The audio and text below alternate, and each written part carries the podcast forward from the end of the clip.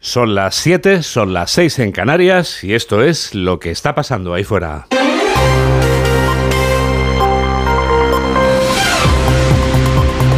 Onda Cero. Noticias fin de semana. Juan Diego Guerrero. Buenos días a todo el mundo. ¿Vamos a tener un sábado seco o lluvioso, frío o caluroso? Te lo pregunto, Mamen Rodríguez Aster, para saber cómo vamos a reflexionar en España en general y en Galicia en particular. La única diferencia entre Galicia y el resto va a ser la precipitación, caerá débil sobre los galaicos y serán dispersas en el Cantábrico, en Pirineos, en el este de Cataluña y también en Baleares. Los demás quedaremos bajo la influencia del anticiclón, con un tiempo estable y temperaturas en alza las máximas porque las mínimas han bajado y lo hemos notado. Hoy verán los 23 en Murcia, los 21 en Sevilla y los 16 en el interior, en Madrid, Zamora o Zaragoza. Actualizamos las noticias en los titulares de apertura con Laura Gil. Jornada de reflexión este sábado en Galicia tras el cierre de campaña con llamamientos al voto útil. Los candidatos se toman hoy un respiro antes de los comicios. Los populares aspiran a su quinta mayoría absoluta y el PSOE se centra en impedirlo, incluso a costa del avance de los nacionalistas. Los mítines se repartieron anoche entre A Coruña, donde cerró el popular Alfonso Rueda y Vox, y Santiago de Compostela, que acogió los actos de la izquierda con líderes nacionales como Feijó, Sánchez y Yolanda Díaz, arropando a sus candidatos. Veo más presidente que nunca Alfonso Rueda. Más presidente que nunca Alfonso Rueda.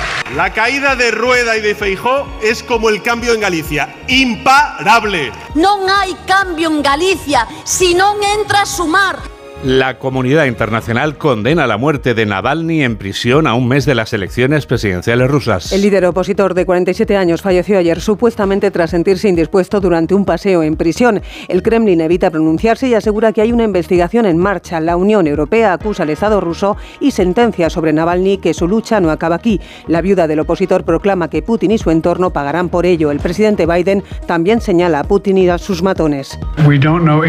No sabemos exactamente qué pasó pero no hay duda de que la muerte de Navalny fue consecuencia de algo que hicieron Putin y sus matones. Donald Trump tendrá que pagar más de 300 millones de dólares por negocios fraudulentos. El expresidente de Estados Unidos ha sido condenado a pagar una multa superior a 324 millones de euros por varios casos de fraude en su empresa familiar tras la sentencia de un tribunal de Nueva York que le prohíbe también hacer negocios en la ciudad durante los próximos tres años. Trump califica la sentencia de ilegal y antiamericana. El ministro Oscar Puente enciende el debate sobre la amnistía al justificar la medida como vía de ahorro a la justicia. El titular de Transportes que respalda también la opción de indultar a los dirigentes del Prusés que queden fuera del paraguas del perdón, defiende la amnistía como una ley necesaria y útil porque dice puede ahorrar trabajo a los tribunales, liberándoles del esfuerzo de juzgar a quien luego se va a indultar. Por eso la ley de amnistía eh, es, es, la solución en este momento eh, más necesaria y más conveniente y más útil, porque entre otras cosas lo que va a hacer es evitar un peregrinaje judicial que lleve al final a un indulto. Los agricultores mantienen sus movilizaciones este sábado en Cantabria y prolongan la tractorada en Santander. El colectivo decidió anoche mantener la protesta en el centro de la capital cántabra frente a la sede de la delegación de gobierno para seguir visibilizando sus reivindicaciones. En otras movilizaciones en el día de ayer, el colectivo de policías nacionales y guardias civiles, concentrados también en Cádiz, reclamó mejoras salariales y más medios para evitar que se repitan los hechos de Barbate. Hoy aquí en la concentración de Cádiz, al grito de Pedro Sánchez Los Goyas, Cádiz de luto, Marlasca dimisión o profesión de riesgo ya, estamos reivindicando que lo que ocurrió hace siete días no vuelva a suceder en ningún otro punto de Cádiz o de todo el territorio nacional. Fallece en Marbella el célebre actor francés Gerard Barré a los 92 años de edad. Barré, que residía en nuestro país, estaba casado con la actriz y bailaora sevillana Teresa Lorca. El actor logró inicialmente la fama en su país gracias a su interpretación en la obra teatral El águila de dos cabezas de Jean Cocteau. En nuestro país participó en la película Abre los ojos de Alejandro Amenábar. En deportes, cuarto oro para España en la historia de los mundiales de natación. Ha sido para Hugo González de Oliveira al imponerse en la final de los 200 metros espalda en el campeonato de natación de Doha. Además, la selección femenina de waterpolo gana la medalla de bronce tras imponerse por 10-9 frente a Grecia en un partido igualado hasta el último segundo cuando llegó el desempate. Tenemos toda la radio por delante. 7 y 4, 6 y 4 en Canarias de la víspera de unas elecciones gallegas a las que no solo se presentan los candidatos autonómicos, porque Pedro Sánchez y Alberto Núñez Feijó también se presentan.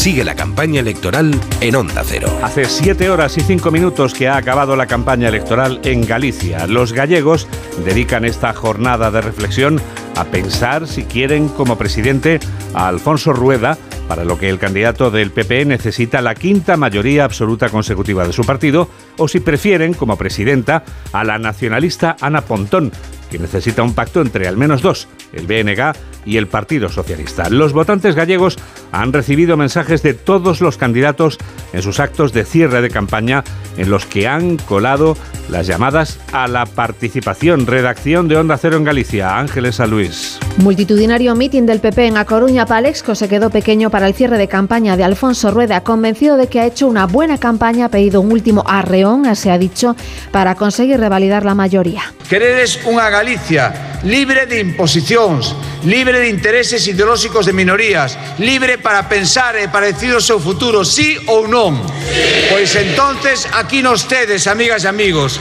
Arropado Rueda por Alberto Núñez Feijóo. Hoy, desde aquí, veo más presidente que nunca Alfonso Rueda. Más presidente que nunca Alfonso Rueda. En Santiago ha cerrado el PSDG-PSOE en el pabellón del barrio de Fontiñas, feudo socialista. José Ramón Gómez Besteiro pedía la movilización del voto femenino y el voto joven. Porque quedan dous días para que amanezamos todos nunha nova Galicia, unha maravillosa Galicia. Dous días. Confía en dar la sorpresa, lo ha dicho Besteiro y lo ha suscrito Pedro Sánchez, quien lo ha acompañado en el acto. La caída de Rueda y de Feijó es como el cambio en Galicia, imparable. También el BNG ha mostrado músculo en su último acto. 2.000 personas en el multiusos Fontes Dosar de Santiago. Ana Pontón convencida de su victoria. A gañar, imos gañar estas elecciones. Y Marta Lois, candidata de Sumar, se ha reivindicado como imprescindible para el cambio. Se Sumar, Galicia, entra, rueda, cae. Acompañada por Yolanda Díaz. Non hai cambio en Galicia si non entra Sumar. Santiago Abascal ha estado en el cierre de campaña de Vox, más modestos los cierres, perfil bajo, Democracia Urensana y Podemos.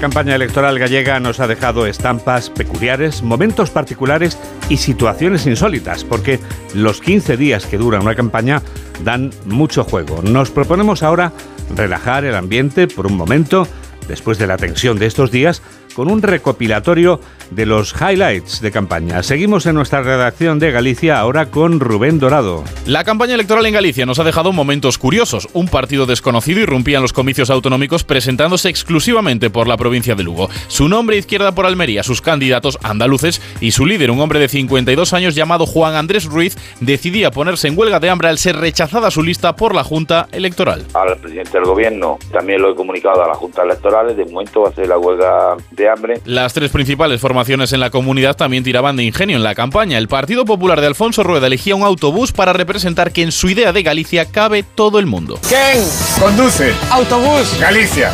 Rueda. Venga, sube. El bloque nacionalista galego apostaba por la música y Ana Pontón se erigía como la luz en la oscuridad en un videoclip de la banda Daloba. Fabricando luz.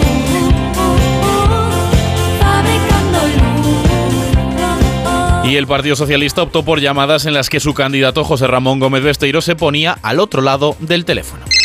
Dígame. Son Besteiro. Mañana comprobaremos cuál de estos mensajes han calado mejor entre los gallegos. 7 y 9, 6 y 9 en Canarias.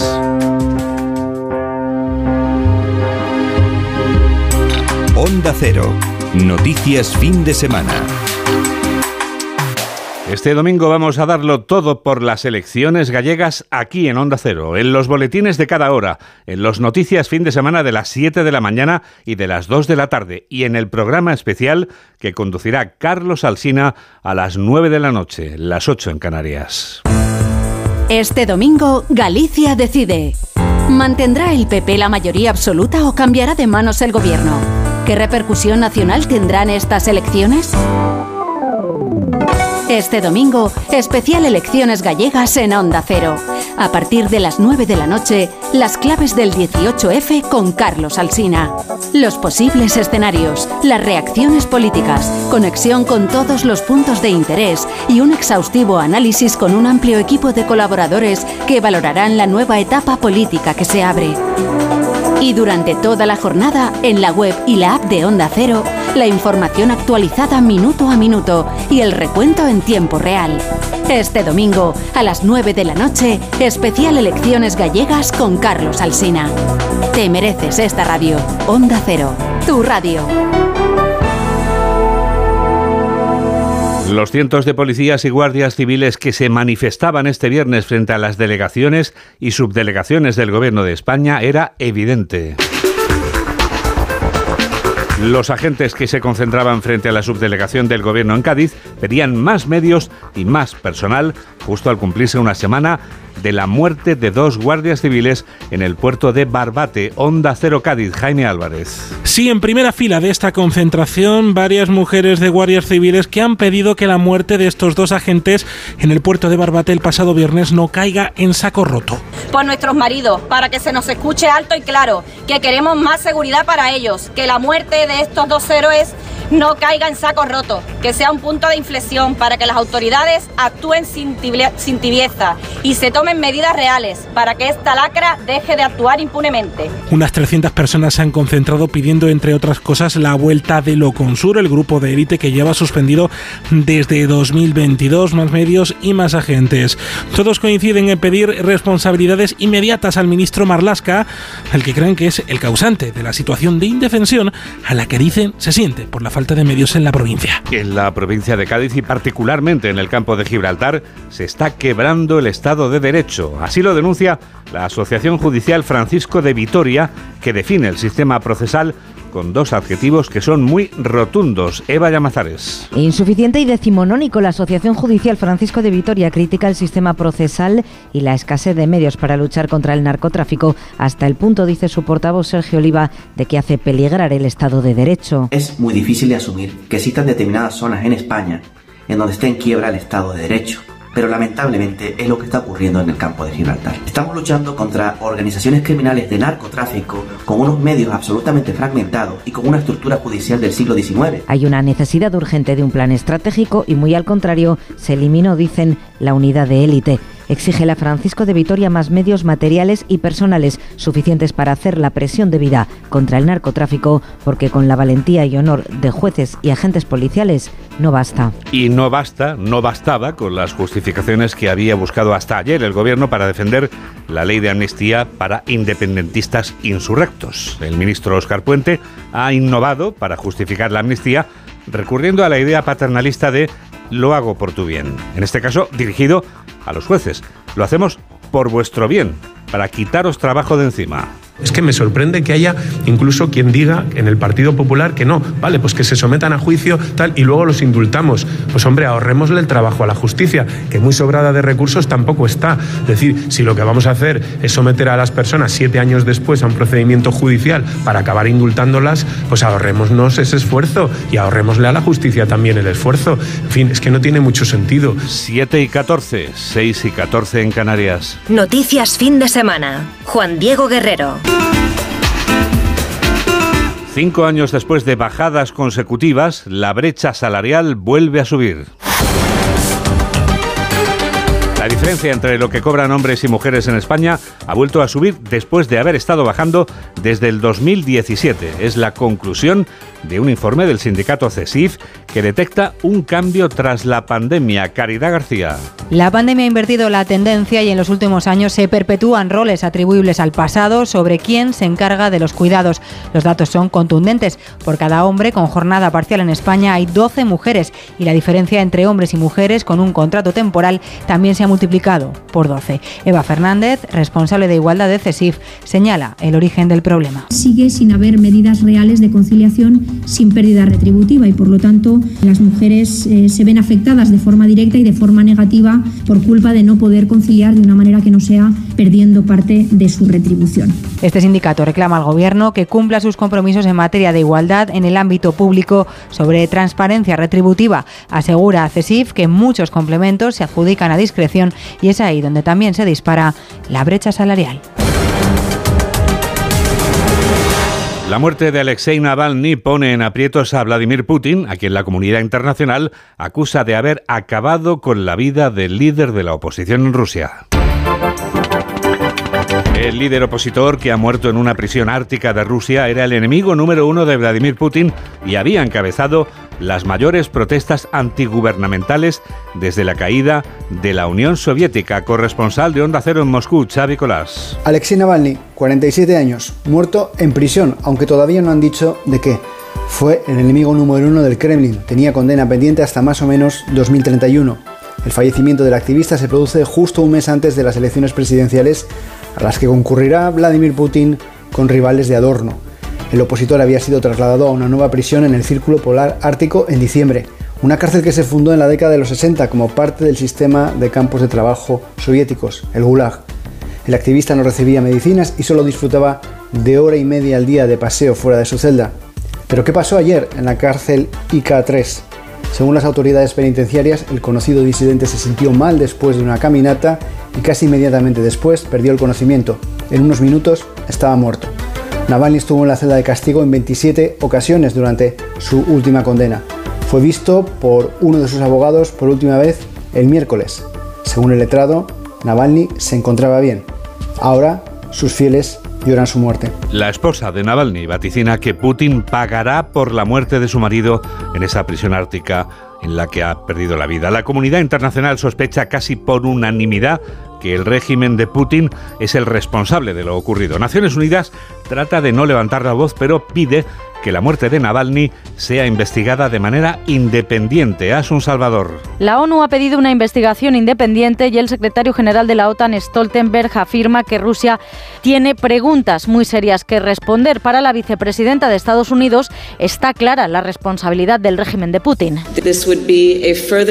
Este es un signo más de la brutalidad de Putin y cualquiera que sea la historia que cuenten, déjennos dejar claro que Rusia es responsable, ha dicho Kamala Harris. Zelensky también ha acusado directamente a Putin de asesinar al opositor Navalny, cuya esposa ha hecho un llamamiento a la comunidad internacional para combatir el mal que representa Putin y espera que él personalmente pague.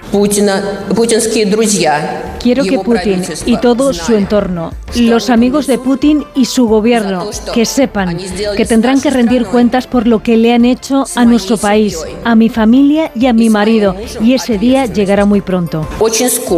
Por parte de España, en redes, Pedro Sánchez se ha manifestado conmocionado y ha mostrado sus condolencias a familiares y amigos del opositor fallecido. El presidente norteamericano Joe Biden va todavía más allá que la vicepresidenta Kamala Harris. Biden habla de matones. No sabemos exactamente qué pasó, pero no hay duda de que la muerte de Navalny fue consecuencia de algo que hicieron Putin y sus matones.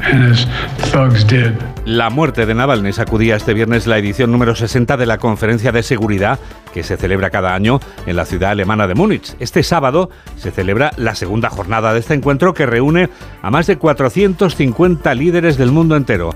Corresponsal de Onda Cero en Alemania, Paola Álvarez. Tras una primera jornada marcada por el anuncio de la muerte de Navalny, la Conferencia de Seguridad de Múnich retoma hoy con las intervenciones del canciller alemán Olaf Scholz y el presidente ucraniano Volodymyr Zelensky. Ayer estuvieron juntos en Berlín, firmaron un acuerdo sobre garantías de seguridad de Alemania para Ucrania. Tras ellos llegará la intervención del secretario general de la OTAN, Jens Stoltenberg, que se ha visto forzado a defender el futuro de la alianza tras las declaraciones del expresidente estadounidense Donald Trump sobre la posibilidad de dejar de apoyar a socios que no contribuyan suficiente si vuelve a mandar en Washington. Además, al margen de la conferencia, hoy se celebra una reunión de ministros de Exteriores del G7 y la titular alemana Annalena Baerbock se reúne en bilateral con su homólogo chino. La visión de China en el mundo es otro tema de debate hoy en Múnich, también como no la guerra en Gaza, la conferencia se ha convertido en escenario de presión para disuadir a Israel de la ofensiva en Rafa. Donald Trump tendrá que aflojar el bolsillo y aunque su fortuna sea considerable, el aspirante a repetir como candidato republicano a la Casa Blanca deberá pagar una multa de más de 350 millones de dólares. Corresponsal de Onda Cero en Norteamérica, Agustín Alcalá. Los acusados inflaron el valor de sus propiedades durante años con el único objetivo de hacer dinero y más dinero, y su completa falta de remordimiento y arrepentimiento, que roza en lo patológico, obliga a este tribunal, debido a que continuarán haciéndolo, a limitar esta conducta. De esta manera, el juez neoyorquino Arthur Engorón impuso ayer una multa de 355 millones de dólares a Donald Trump y otros 4 millones a cada uno de sus dos hijos, Don y Eric, por alterar intencionadamente los documentos que presentaron a los bancos para solicitar préstamos. Los Trump, que apelarán esta decisión, mantienen que los bancos no perdieron dinero y que no corresponde al Estado de Nueva York ni tampoco ahora al magistrado intervenir en operaciones mercantiles. Pero el engañar en los documentos financieros es un delito por el que muchas otras personas, sin su fama y dinero, son multadas y sancionadas. Y después de años de presumir de lo rico y exitosos que han sido a los Trump, les ha llegado la hora de pagar y el padre no podrá hacer negocios en el Estado de Nueva York en tres años y sus dos vástagos en dos. Sony 21. Onda Cero. Noticias fin de semana. Las personas que sufren la adicción al juego siguen eligiendo la modalidad presencial al juego online, según los datos de Proyecto Hombre Madrid. Este Día Internacional del Juego Responsable que hoy se conmemora, conocemos que la edad media de inicio al juego sigue bajando. Jorge Granullaque tiene los datos. Los datos son preocupantes porque la edad media de inicio al juego ha bajado a los 14 años y 7 meses. El acceso a Internet abre una puerta inmensa, muchas veces desconocida para los padres, a todo tipo de plataformas de apuestas y juegos online. La adicción al juego no es solo un drama en el mundo virtual, como explica Pablo Llama, psicólogo de Proyecto Hombre Madrid, casas de apuestas deportivas, bingos, tragaperras, loterías, quinielas, ruletas de la suerte son negocios que están en nuestros barrios. La ludopatía moderna, con tantas opciones, lleva a la persona adicta a diversificar sus opciones de juego. Que no hay que tener la seguridad absoluta de ser completamente adicto para empezar a pedir ayuda, porque lo que vemos también los profesionales es que nos encontramos sistemáticamente con que la gente llega muy tarde, o sea, llega ya con 10 y hasta 15 años de vida, digamos, adictiva o de una adicción instaurada a pedir, a pedir ayuda. ¿no? Cuanto antes se hubiera hecho, pues eh, se habría ahorrado muchísimo sufrimiento. Verificar las páginas a las que acceden los menores, usar el control parental en los dispositivos y detectar a tiempo la adicción al juego son claves para prevenir, para evitar que la adicción al juego se cronifique. Enseguida llega algo nuevo de este continente viejo. Hola, soy Paco de León y yo también escucho noticias fin de semana de Onda Cero con Juan Diego Guerrero.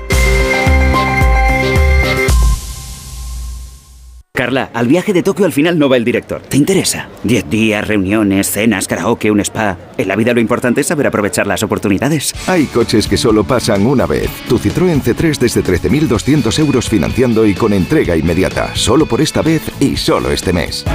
Citroën. Condiciones en citroen.es. Su alarma de Securitas Direct ha sido desconectada. Anda, si te has puesto alarma. ¿Qué tal? La verdad que muy contenta. Como me paso casi todo el día fuera de casa trabajando, así me quedo mucho más tranquila. Si llego a saber antes lo que cuesta, me lo hubiera puesto antes. Protege tu hogar frente a robos y ocupaciones con la alarma de Securitas Direct. Llama ahora al 900-272-272. ¿Y si el coche del futuro ya estuviese aquí? En Spoticar, líder europeo en vehículos de ocasión, te ofrecemos coches con hasta tres años de garantía. Visita tu concesionario y disfruta de disponibilidad inmediata reservando tu coche en spoticar.es. Y ahora, hasta final de mes, en Spoticar, descubre condiciones excepcionales de financiación con Stellantis Financial Services. Consulta condiciones en spoticar.es. La felicidad está en el camino. Y si ese camino lo haces con tu nuevo Fiat, mucho mejor. Encuentra la felicidad con la Fiat Happiness Fórmula. Solo este mes tienes ofertas exclusivas con entrega inmediata en la gama Fiat desde 9.350 euros. Financiado con Stellantis Financial Services hasta el 29 de febrero. Consulta condiciones en fiat.es. Síguenos en Twitter en arroba noticias FDS. 7 y 24, 6 y 24 en Canarias, el preciso instante del minuto europeo. Jacobo de Regoyos nos habla durante un minuto de la radio, en la semana en la que hemos celebrado el Día Mundial de la Radio y en el año en el que la radio cumple 100 años en España. La impresión general es que en España la radio goza de buena salud porque nos gusta levantarnos por la mañana acompañados por una voz amiga o conducir mientras escuchamos las noticias o acostarnos con una entrevista. Digo que a España le gusta la radio no solo porque lo sepamos por experiencia, sino también porque nos lo dicen los números. Eurostat, la Oficina Estadística de la Unión Europea, ha publicado esta semana en la que se ha celebrado el Día Mundial de la Radio que somos el país con mayor número de empresas de radio en Europa y también también el país de Europa donde más gente trabaja en la radio. Somos 5.550. Sin embargo, quizás algo ha empezado a cambiar para este medio sonoro en España y en el mundo. Todos los países de la Unión Europea sumaban en el 2011 cerca de 6.000 empresas de radiodifusión, 4.637 en el 2022. La radio resiste, pero va cediendo en un lento declive, aparentemente, porque es cierto que la radio también se puede escuchar por internet y en cualquier caso, contradicción de contradicciones, todo esto no afecta a la facturación, que según Eurostat sigue subiendo cada año. Así que a lo mejor no está todo perdido mientras haya alguien al otro lado.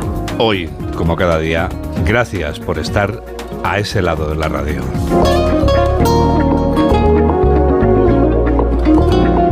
Y hablaba Jacobo de las nuevas formas de escuchar radio, por ejemplo, Tecnoticias fin de semana. ¿Cuánta razón tiene Jacobo, verdad, Mamen? Se puede escuchar Onda Cero en cualquier lugar del mundo solo con una aplicación móvil. Claro, www.ondacero.es. Y si tienes un teléfono móvil, ¿la aplicación cómo se llama? Pues Onda Cero, Juan Diego. ¿Cómo se va a llamar? Bueno, ¿cómo se va a llamar? Y claro que tenemos oyentes. Aquí, por ejemplo, ahora mismo somos tres. Miguel, tú y yo. claro. Tenemos oyentes all over world. Jacobo, que yo sé que nos escucha. Desde Bruselas. Desde Bruselas. Y si quieres conectar con nosotros a través de la red social Facebook, lo tienes muy fácil. Claro, tienes que hacerte amigo nuestro poniendo en el buscador noticias fin de semana Onda Cero. Es así de sencillo. Luego nos comentas todo aquello que quieras. Coméntanos lo que quieras también en nuestra cuenta, la que tenemos creada en X, antes llamado Twitter. Postea con nosotros en arroba noticias FDS. Why reason? ¿Quiénes somos? Noticias. Fin de semana. Quiénes somos? ¿Qué cuenta tenemos en la red de las fotografías? Instagram. Guerrero-Juan Di. Para completar tu faena y salir en hombros, mamen, por favor, ¿cómo se llama la lista de reproducción en la que acumulamos toda la música que suena aquí? Eh, ¿Cómo se llama? Voy a hacer un giro. A ver, eh, ¿noticias FDS canciones 23-24? Exacto. ¿O 24-25? No, 23, ya me lío. 23-24. Eso es. Las velas que sopla este sábado René Russo son 70. Ya es septuagenaria, como pasa el tiempo, y qué bien lo lleva esta actriz y modelo norteamericana nacida en la soleada California. Russo tiene en su currículum un filme de 1993 cuya banda sonora estamos escuchando y que está compuesta por Ennio Morricone. En esta película, René Russo se convierte en un agente del servicio secreto que trabaja junto a Clint Eastwood como escolta del presidente de los Estados Unidos. Lo hace durante una campaña electoral y lo hace cuando el presidente es amenazado de forma directa. Si se da la vuelta, es que le gusto, proclama Eastwood en una de las secuencias en las que su personaje intenta camelarse al personaje que interpreta Russo. El filme mezcla la tensión vibrante y el humor ocurrente. Mamen Rodríguez Astre nos desvela todo lo que no sabíamos de En la línea de fuego. Las imágenes de campaña pertenecen a 1992 a la candidatura de Bill Clinton. Los servicios secretos ayudaron en el proceso para darle forma. Solo estuvo en el edificio tres semanas. Entraba y salía a horas intempestivas. Lo más extraño es que los demás inquilinos se cruzaron con él en la escalera, pero nunca le vieron bien. O sea, según con quien hables, medía entre 1,70 y 1,85 y pesaba entre 75 y 90 kilos. ¿Edad? Entre 28 y 45. Malkovich se aisló durante el mes anterior al rodaje, quiso conectar así con el sentimiento de aislamiento de su personaje. No salía de casa ni cogía el teléfono. Lo mismo se le ocurrió en ese momento lo de meterse la pistola en la boca. La escena dice que fue totalmente improvisada y que sonríe al ver hacerlo a Eastwood. Y Lily Renks. Hola. Lily, las secretarias son cada vez más guapas por aquí. Mm, Y los agentes son cada vez más viejos. Quiero que me asignes al presidente. ¿A protección? Exacto. ¿Después de tantos años? Oh, Frank, tú eres un dinosaurio. Ese tipo va a intentarlo y yo debo estar allí. Eastwood tenía 62 años, su personaje 50. El salto y caída posterior sobre la escalera de incendios es un doble, pero el que estaba colgado a 6 metros de altura con un cinturón de seguridad era él. Frank Horrigan, el agente del servicio secreto. Es emocionante hablar contigo, siento como si te conociera. He leído sobre ti, he visto fotos. Eras el agente favorito de Kennedy, el mejor de la corte. Pero eso fue hace mucho tiempo. Fran Horrigan está inspirado en un agente del servicio secreto de Kennedy. Se derrumbó en una entrevista mientras confesaba que se sentía culpable de la muerte del presidente. Y en respuesta a su otra pregunta, mande usted el cheque aquí a la sede del partido. Y gracias de nuevo. Estoy ansioso por conocerle. Fondo para la victoria en California. 50 mil dólares. Obtuvo tres nominaciones a los Oscar Malkovich, guion y montaje. Por cierto, costó 40 y recaudó más de 176 millones.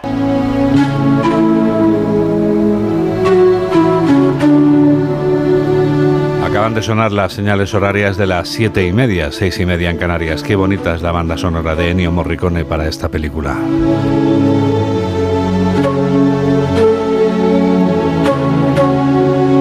Estás escuchando lo que te gusta, como cumplir años y cumplir 70. Hoy los cumple René Russo y este martes los ha cumplido y por ello la felicitamos Viviana Fernández. Hola, soy Viviana Fernández y yo también escucho noticias fin de semana en Onda Cero con Juan Diego Guerrero. Aprovecha que este febrero tiene 29 días para disfrutar los Fiat Pro Days y redescubre la nueva gama Fiat Professional completamente renovada, con más tecnología, seguridad y unas ofertas únicas. Visita tu concesionario más cercano y conoce la nueva generación Pro en diésel, gasolina y eléctrico. Fiat Professional, profesionales como tú. Su alarma de Securitas Direct ha sido desconectada. Anda, si te has puesto alarma. ¿Qué tal? La verdad que muy contenta. Como me paso casi todo el día fuera de casa trabajando, así me quedo mucho más tranquila. Si llego a saber antes lo que cuesta, me lo hubiera puesto antes.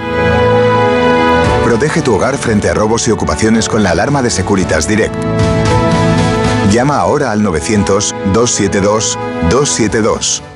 ¿Sabes cómo se dice optimismo en alemán? Optimismos. Fácil, ¿verdad? Pues así de fácil te lo pone Opel si eres empresario o autónomo. Descubre la tecnología alemana del futuro con los días pro empresa de Opel. Solo hasta el 29 de febrero condiciones excepcionales en toda la gama de turismos y comerciales. Ven a tu concesionario o entra ya en opel.es. Síguenos en Facebook en Noticias Fin de Semana Onda Cero. Llega el momento de tu revista de prensa.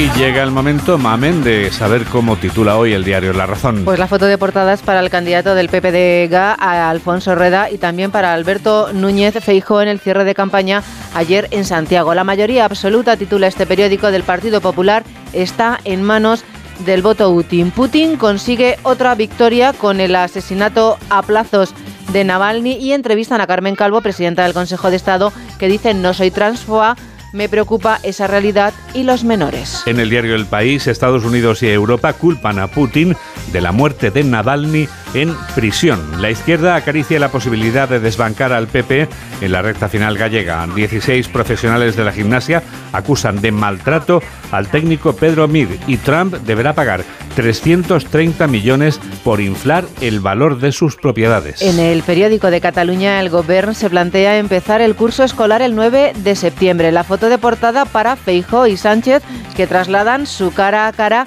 a Galicia. Alexei Navalny, también protagonista en este periódico. El enemigo número uno de Putin muere en prisión. Los divorcios de mayores de 50 años se disparan un 40% en una década. Y un solo hígado, Juan Diego, fíjate qué buena noticia, para dos. El hito que reduce las listas de espera. Fantástica noticia. Sony 34. Pregúntame qué habrá hecho el Barça. ¿Qué habrá hecho el Barça? Te voy a contar lo que hizo el Barça hace 50 años, Juan Diego. ¿Qué hizo el Barça? Medio siglo del icónico 0-5 del Barça de Cruyff en el Bernabéu. Es que también lo destaca el periódico. No, una noticia también sin duda histórica, evidentemente. En el diario El Mundo destacan que Putin acaba con Navalny en su ofensiva contra el mundo libre. En las elecciones gallegas, el PP moviliza toda su maquinaria en los 313 municipios de Galicia. La brecha salarial lleva a las mujeres a trabajar dos meses y medio al año gratis. Y la ruta de las narcolanchas de Portugal al estrecho con la parada en La Mancha. En el periódico ABC, Putin espanta al mundo con la muerte del opositor mártir Sánchez, compromete a von der Leyen con su última iniciativa contra Israel en la Unión europea, los gallegos que deciden mañana en las urnas entre continuidad o soberanismo y Óscar Puente que pide aprobar la amnistía para ahorrar trabajo a los jueces. Y en la vanguardia, la muerte de Navalny en prisión deja sin líder a la oposición a Putin. Galicia cierra una campaña centrada en la política española, con la excepción del BNG y Trump condenado por fraude al inflar su patrimonio. Pero tú has encontrado, María del Carmen, más noticias en los periódicos y suplementos del sábado, ¿verdad? Tengo tanto, hijo Juan Diego, que no sé por dónde empezar. Hay tanto y tan poco tiempo en la vida, ¿verdad? Mira, sí, fíjate, te voy a contar una cosa por la edad que tienes, más que nada. Vamos a ver. El consumo de, y por lo que comes. El consumo de alimentos ultraprocesados empeora la calidad del semen, Juan Diego. A mayor ingesta diaria de precocinados, aperitivos y refrescos, menor recuento de espermatozoides. Has empezado por todo lo alto, como siempre dándome buenas noticias. Venga, alguna más para rematar la faena. Hablando de semen, la prueba de paternidad que divide a un pueblo en el Reino Unido. Cuenta, Fíjate, denuncian a un hombre por usar semen de su padre para dejar embarazada a su pareja. Ante la incapacidad de hacer frente a los costes de un tratamiento de reproducción asistida, decidió mezclar su esperma con el de su padre y luego llevar a cabo una inseminación artificial casera, es decir, que le inyectó la jeringa con el semen en la vagina de su pareja. Bueno. Esto dio resultado, se quedó embarazada, tuvo un niño de 5 años. Ellos no se lo contaron a nadie, pero en el ayuntamiento se enteraron. Sí. El ayuntamiento lo ha denunciado y el juez ha dicho que el ayuntamiento le puede interesar quién es el padre del niño, pero que no tiene por qué saberlo. Bueno, como ha funcionado y hay un niño con vida, afortunadamente ya podré hacer mi comentario esperado. Era mezclado, no agitado, supongo.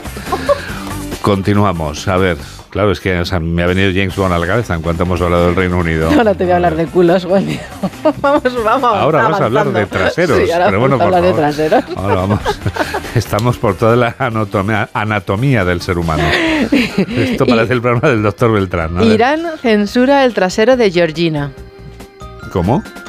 Pues mira, resulta que en el 39 cumpleaños de Cristiano Ronaldo Sí. eh, subieron uno de los dos, él o ella, una foto a sus redes sociales en el que está toda la familia soplando las velas de, de- del 39 cumpleaños de- Y lo han visto del futbolista. millones de personas Y porque tienen claro, millones de seguidores, obviamente. Exacto. Y entonces en Irán decidieron, tú sabes que ella tiene un trasero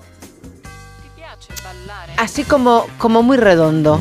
Ya. Espectacular. Oye, que ella se lo trabaja, ¿eh? Y además lo cuelga todos los días en sus redes sociales, sus entrenamientos, etcétera, etcétera. Pues de repente en la foto que publicó un periódico iraní, ella aparece totalmente plana. Claro, hay un cambio evidente ahí. Sí, ella se ha enfadado, claro, porque dice que bastante tiempo le cuesta tener el cuerpo que tiene para que luego llegue uno y haga Y censure directamente Y la lo- fotografía. Y ¿no? se lo censure. Hay que ver, sí, es En que. fin, de es verdad. que qué Sí. cosas. Irán, ¿no? Eh, hablamos de, hablabas de ese país, ¿no? Irán. claro. Hablaba de Irán. Qué sí. importante es el lugar en el que uno nace. Sé que me repito mucho, pero qué importante es el lugar en el que uno nace. ¿Cómo- ¿Egipto te gusta? Sí, pero cómo me gusta vivir en España, en un país libre, y que así sea siempre. A ver, vamos. Eh, un plan para revestir de granito una pirámide desata la polémica. Why reason? Pues porque encontraron unos trozos de granito alrededor de la pirámide de Micerino. La pirámide de Micerino se erige a la sombra de la de Keops y la de Kefren, ¿vale? Y entonces hubo arqueólogos que dijeron, uy, pues si hay, esto es como, si hay colillas es que ha habido fumadores, si hay piedras de granito alrededor es que seguramente eran de la pirámide. Lo han delatado. Claro, y entonces decidieron cubrirla. Pero claro, surgieron otros arqueólogos.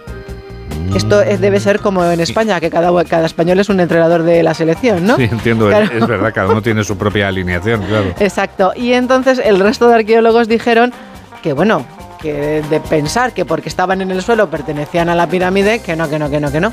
Y entonces ahí andan discutiendo y no saben si cubrirla de granito o no cubrirla de granito. En una expresión que se dice mucho en Galicia y durante el fin de semana vamos a escuchar palabras en gallego, ya lo adelanto, depende. ¿De qué depende? Depende. Pues depende, depende. Es una forma de, de decirlo. A ver, ¿qué El más? cristal con que se... Bueno, el regreso de las medias mira, blancas. Juan Diego. Las medias blancas. Sí. Mm. De ahí a los calcetines los blancos... calce- hay un bueno, paso. sí, ¿no? pero, pero ya están de moda, ¿eh? Los calcetines blancos. Sí, la gente joven los lleva. Sí, sí, ya han vuelto los calcetines como en la época de Michael Y, Jackson. y para las chicas, el regreso de las medias blancas. Las famosas recuperan una prenda de la infancia Mm. y la convierten en tendencia.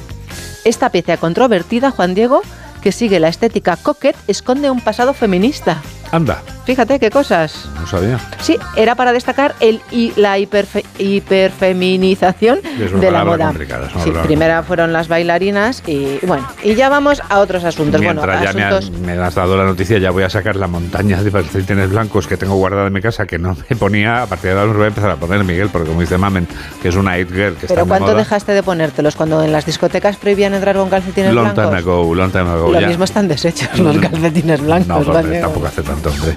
Pero bueno. Es verdad que hubo una época que- en que prohibían entrar con calcetines blancos a las discotecas. Y más cosas que prohibían. Claro. Hay que ver cómo, cómo pasa el tiempo. ¿Cómo pasa? No, no hace nada. No hace nada, ya, ya. Fue sí, ayer. sí. Bueno, en temas turbios, Juan Diego, nuevo sábado y nueva denuncia contra Gerard Depardieu. En esta ocasión es de una joven de 24 años que dice que la agredió sexualmente en 2014 mientras rodaban una película que se llamaba El mago y las siamesas. Pues sí que tiene una, una colección de denuncias ya de para mí, ¿eh? Eh, Madre mía. en Bueno, fin. A ver. Más temas turbios. Rodolfo Sancho declara como investigado tras la demanda de Silvia Bronchalo. Bueno, no es momento ahora con el problemón que tienen con su hijo. Con el hijo, sí. Pero bueno, en fin, si ya dice que no, no vamos a entrar en ese... Él está muy enfadado, ella también. Bueno, que los jueces decidan. María del Monte. María del Monte también tiene lo suyo. Desde aquí le mandamos un abrazo, porque, en fin, alguna mujer ha vivido una experiencia eh, terrible, bueno, como a cualquiera que le, que le roban en casa, obviamente. Pues ha sido testigo tras la detención de Antonio Tejado, que te recuerdo que es su sobrino. Su sobrino, la sí. cantante no ha recuperado lo robado y pide cautela, Juan Diego. Bueno, pues me parece muy, Sabes que muy él prudente está, por su parte. sabes que él está en la cárcel. Sí. Dicen sus allegados que si sale culpable se demostrará lo cínico que es. El sobrino de la cantante les visitó el mismo día del robo y les regaló un perrito. Desde luego, si es así, es tremendo. El perrito era del criadero de uno de los ladrones que entraron a casa de María del Monte. Con razón decías que era algo turbio todo esto. Se llevaron el bolígrafo con el que María firmó su primer contrato, Juan Diego. Ajá. Se llevaron también los pendientes que le regaló su padre por cantar en Gente Joven.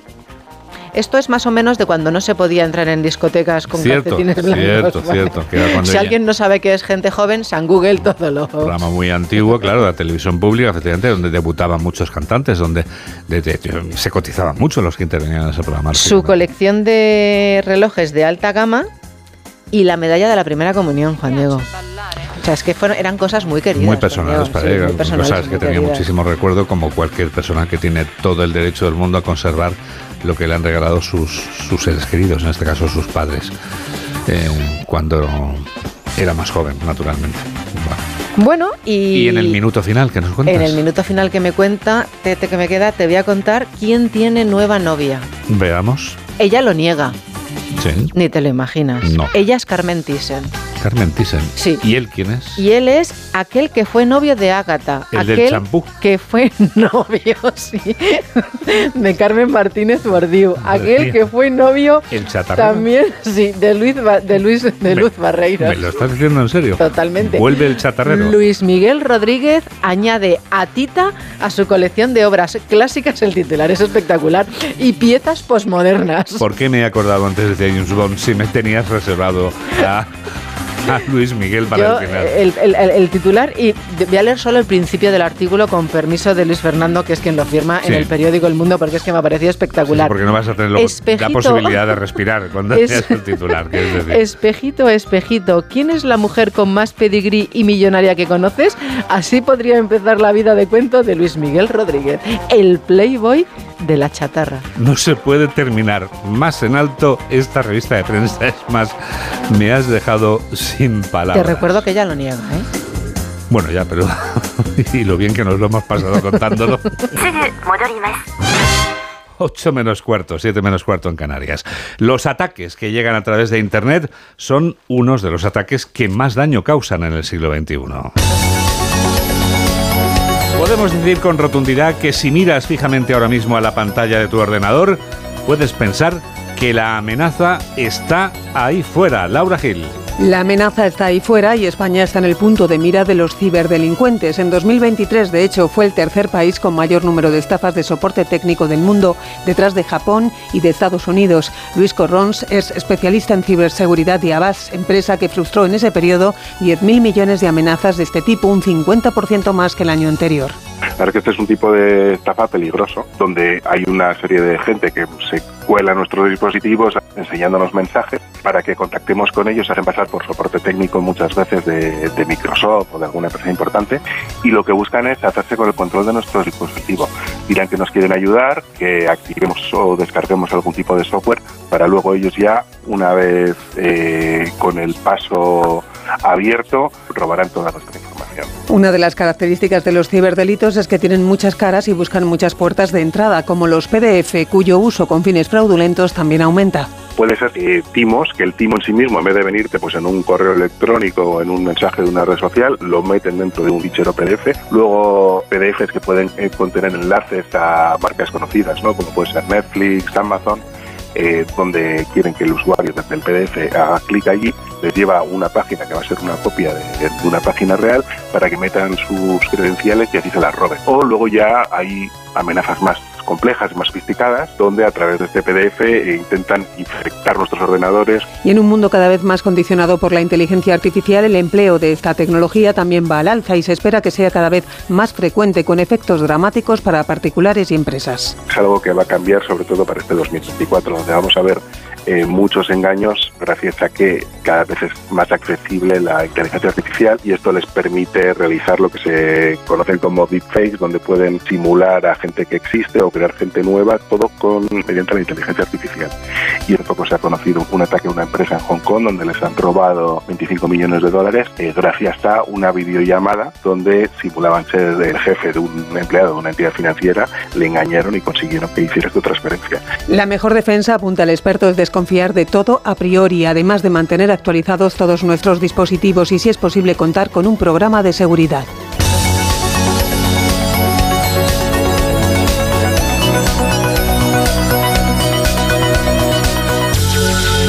Ocho menos 13, 7 menos 13 en Canarias, el momento ideal para el deporte.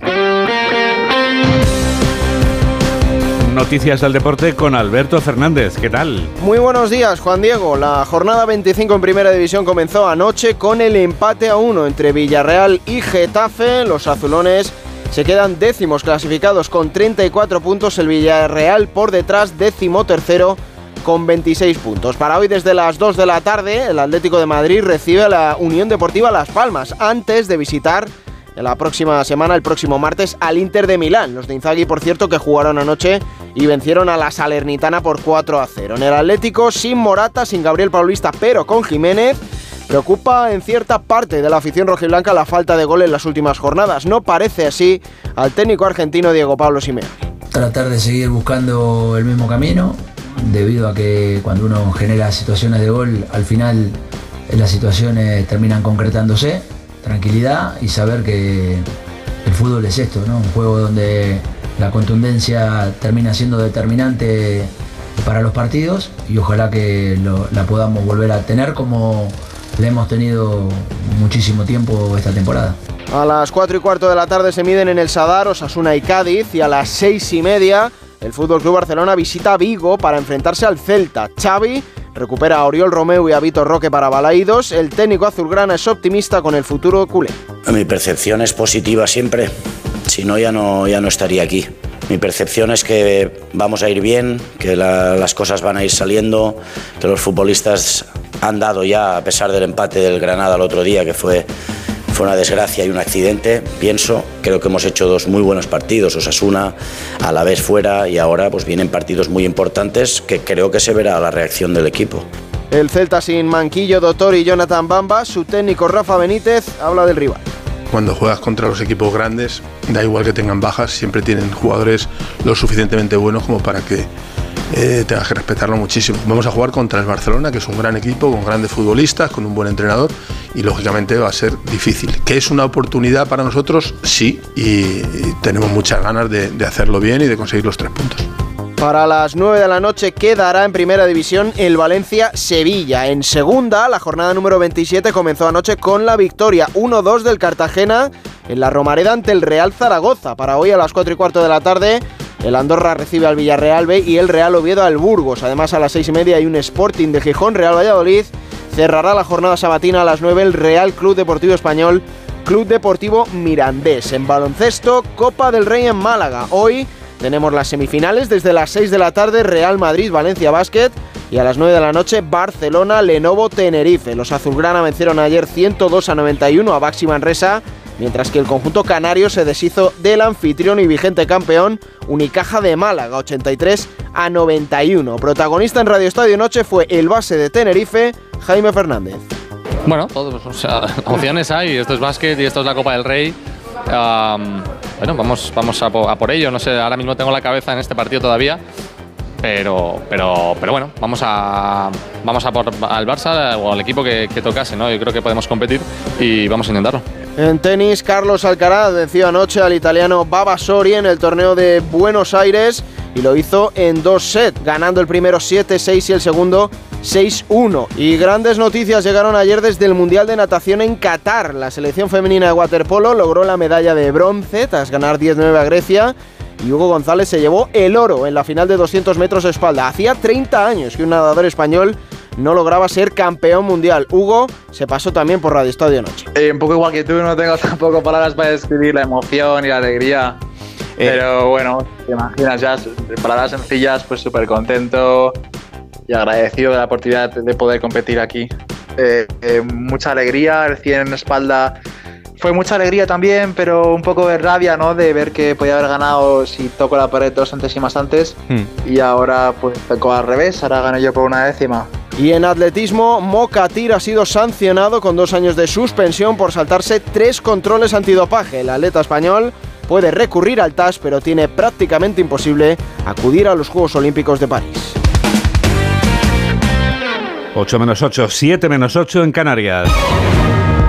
Actualizamos las noticias en los titulares de cierre con Laura Gil y Mamen Rodríguez Astre. Jornada de reflexión hoy sábado tras el cierre de campaña de las elecciones gallegas con llamadas al voto útil. Mítines de cierre en A Coruña con actos de Alfonso Rueda acompañado de Feijóo y por otro lado Vox y en Santiago de Compostela donde pidieron el voto por separado el socialista Gómez Besteiro junto a Pedro Sánchez y Ana Pontón del Venega. La comunidad internacional se une en la condena por la muerte del opositor ruso Navalny en prisión. Coincide también en acusar de su desaparición directamente al presidente Putin. La vida de Navalny promete que pagará por ello. Centenares de rusos se han echado a las calles en señal de protesta. Donald Trump, condenado por fraude, deberá pagar una sanción de más de 300 millones de dólares. Un tribunal de Nueva York le acusa de varios causos fraudulentos a través de su empresa familiar y le prohíbe hacer negocios, negocios en la ciudad en los próximos tres años. El expresidente lo tacha de ilegal y antiamericano. Convocan para este sábado una protesta contra la mascleta de mañana en Madrid. La concentración, que dará comienzo a las 12 del mediodía frente al ayuntamiento, ha sido organizada por las ONGs animalistas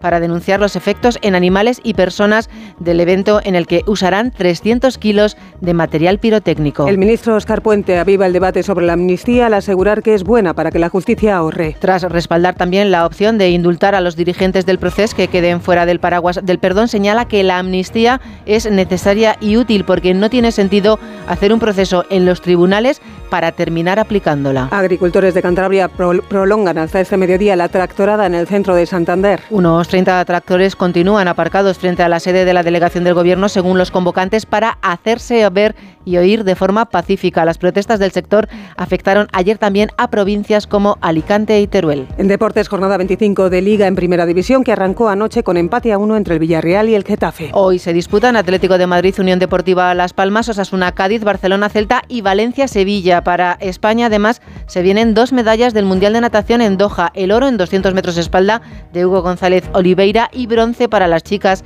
de waterpolo. En el tiempo, fin de semana estable con cielos despejados este sábado y entrada de nubes el domingo. Ambiente dominado por la estabilidad con sol y ausencia de precipitaciones en esta jornada en la que se espera un aumento generalizado de las temperaturas. Mañana llega un nuevo frente atlántico que dejará chubascos en el norte y temperaturas suaves en ligero descenso. Esto es.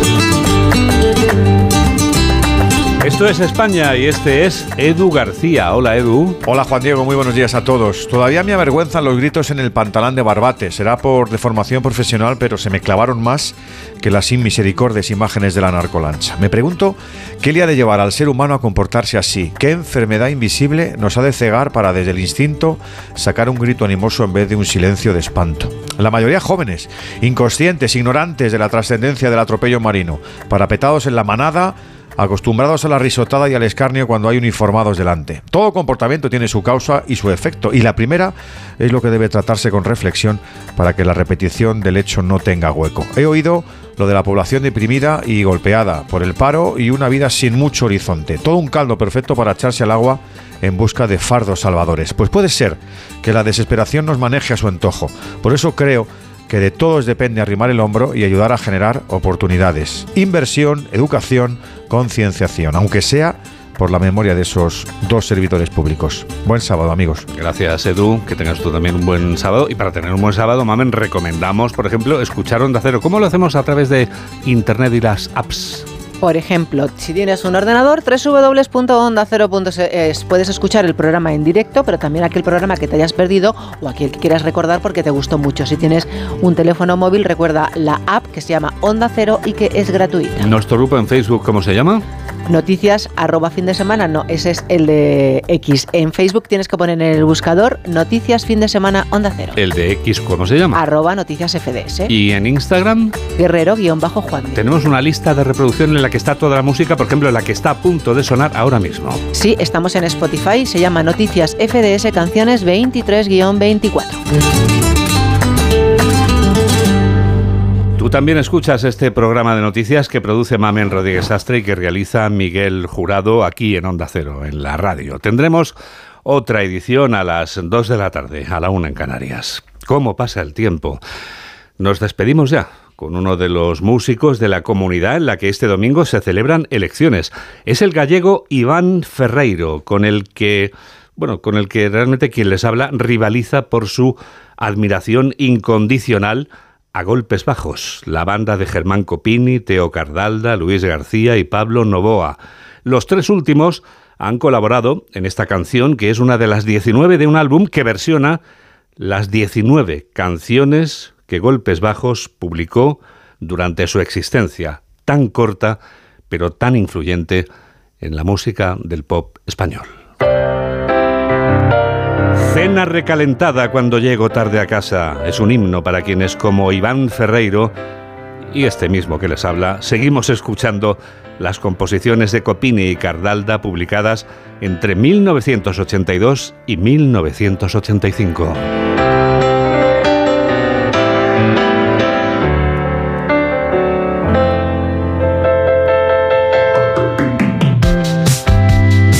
Por estar a ese lado de la radio en la que enseguida comienza Por fin no es lunes con Jaime Cantizano.